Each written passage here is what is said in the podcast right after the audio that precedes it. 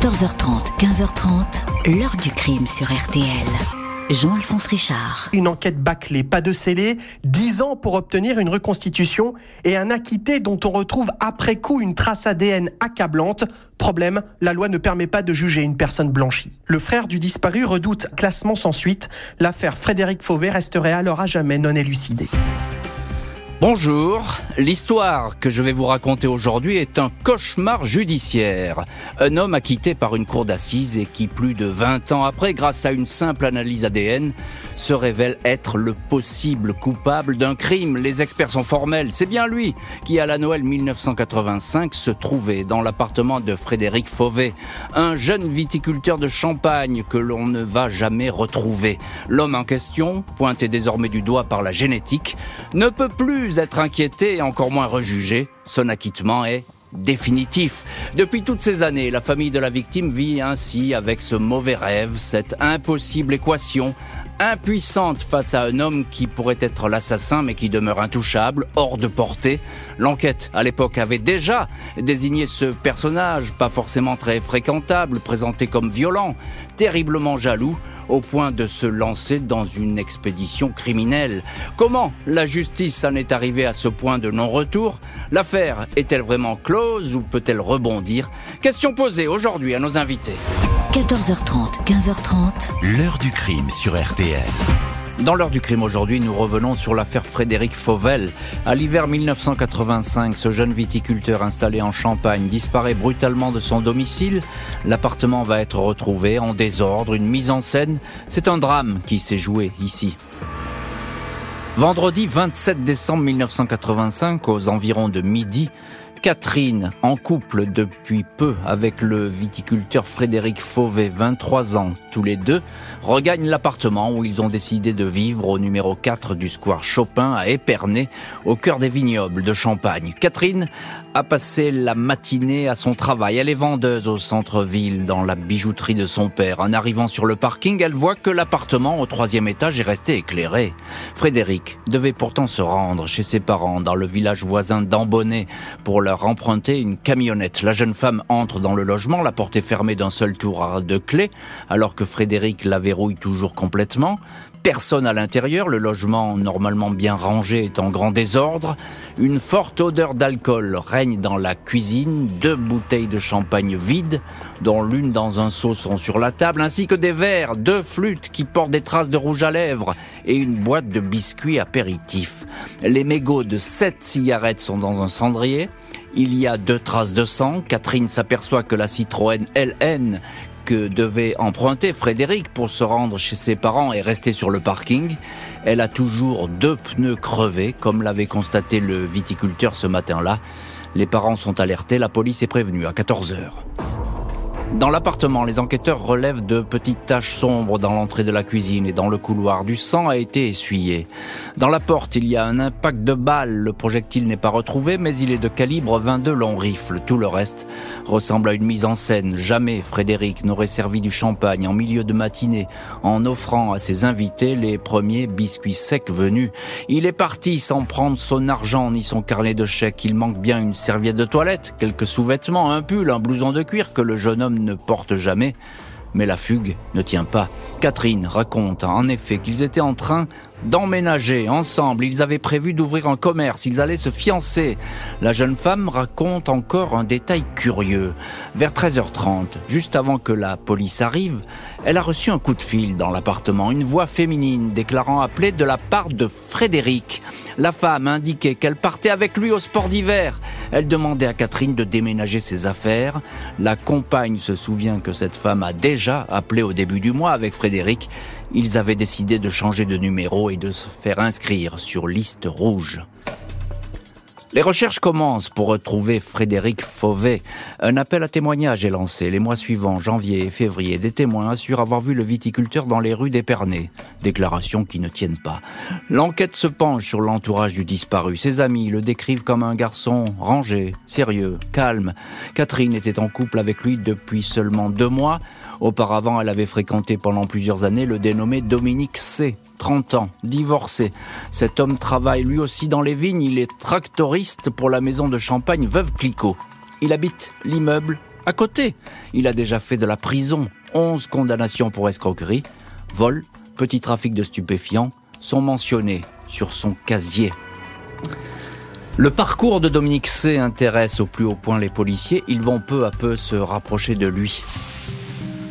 La PJ enquête discrètement sur Dominique C. Cet homme a longtemps partagé la vie de Catherine, qu'il a quittée il y a quelques mois pour se mettre en couple avec Frédéric Fauvet. Malgré cette rupture, Catherine et Dominique C. ont continué à se voir périodiquement. Elle lui a même prêté sa voiture alors que son permis était suspendu. Quelques jours avant la disparition de Frédéric, Dominique C. est revenu à la charge auprès de Catherine. Il voulait qu'elle vienne revivre avec lui le 7 il lui a offert un petit lapin. Elle a préféré le lui rendre. Quatre jours plus tard, elle a découvert l'animal mort sur son véhicule avec ce mot manuscrit. Catherine, on reprend tout à zéro. Je te fais un enfant, on se marie. L'ex a bien une nouvelle compagne, mais il supporte mal la rupture.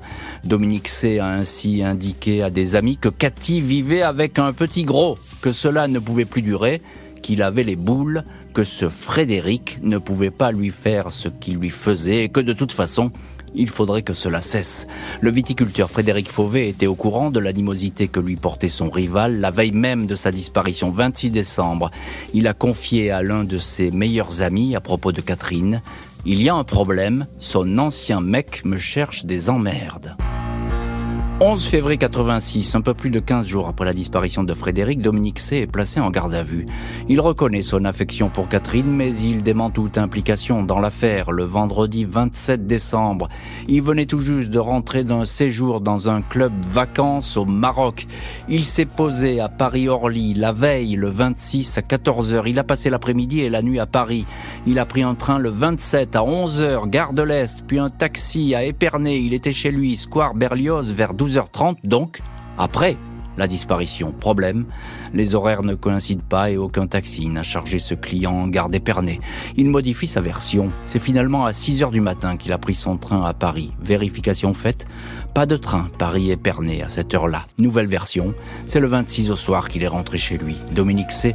raconte que depuis que Catherine l'a quitté, il a pour habitude d'aller écouter à la porte de l'appartement où elle vit avec Frédéric pour surprendre leurs ébats, savoir où en est leur relation.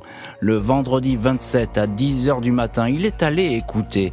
Il a entendu des cris et des bruits de lutte dans l'appartement. Un homme menaçait Fauvet pour avoir son numéro de téléphone. Il s'est éloigné. Il n'a pas prévenu la police de peur d'être suspecté. La nouvelle petite amie de Dominique C est entendue, elle reconnaît être l'auteur de deux appels téléphoniques anonymes chez Frédéric Fauvet. Elle les a passés depuis le domicile de Dominique C. À sa demande, il lui avait écrit ce qu'il fallait dire. Il voulait que Catherine quitte le viticulteur. Une perquisition est conduite dans l'appartement du suspect. Un pistolet d'alarme et un revolver à amorce sont saisis, mais aucune trace d'une arme de calibre 22 long rifle. Dominique C affirme qu'il n'en a jamais possédé. Son ex, Catherine, raconte pourtant avoir vu chez lui un revolver, une arme rare à laquelle il tenait beaucoup, lui aurait-il précisé. Dominique C. proteste contre les accusations. 13 février 1986, il est inculpé et écroué à la prison de Reims. Pas d'armes, pas de corps, Dominique C. clame son innocence, mais il ne va pas échapper à un procès aux assises.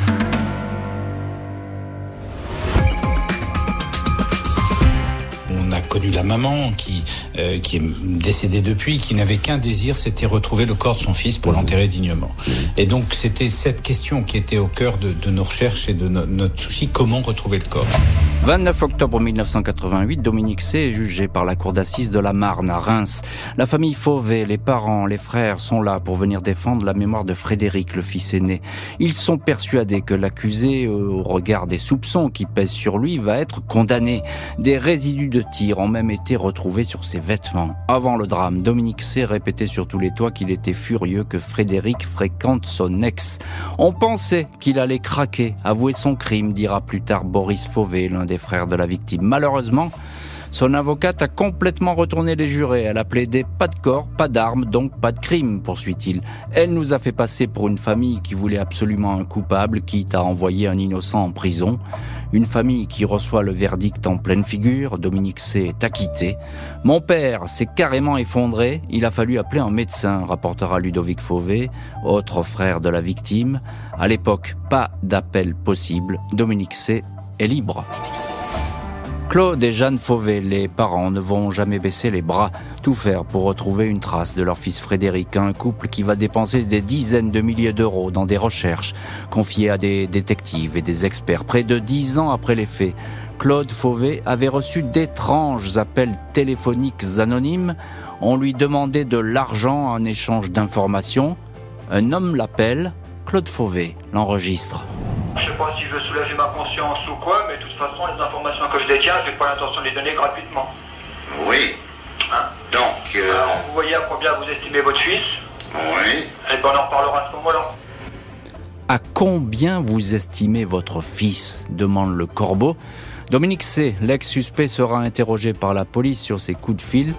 Il n'y aura pas de suite.